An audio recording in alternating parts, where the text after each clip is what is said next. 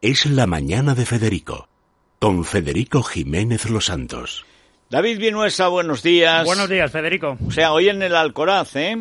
Sí, partido importante a las 7 y vamos a ver si juegan Diego Costa y Luis Suárez. Hay opciones, ¿eh? Yo creo que hay posibilidad de ver a los dos juntos, quizá no de inicio, pero sí por lo menos que el Cholo Simeone apueste por, por ejemplo, Costa al inicio como el otro día ante el Granada y luego ponga a Luis Suárez junto a él algunos minutos. Sí, juegan juntos muy bien. Claro, yo de todas maneras este año creo que ese 4-2-3-1 que hizo ante el Granada, con Joao Félix un poquito más liberado por el centro, el otro día salió muy bien, libera mucho al, al chaval, a Joao Félix y con un punta, sobre todo si es Luis Suárez, garantiza un poco más de presencia en área. Es un buen partido, ¿eh? porque el Huesca de Michel bueno, es que lo tiene necesita mucho además. Ya, el Huesca que está, ya parece en Zaragoza, está mejor fuera que en casa. Eh, sí, la verdad es que sí, pero bueno, ya sabes que con el tema de la pandemia, lo de fuera y en casa Sí, últimamente sí, ha, es que ha cambiado mucho. Pero bueno, es un buen partido a las 7, por supuesto.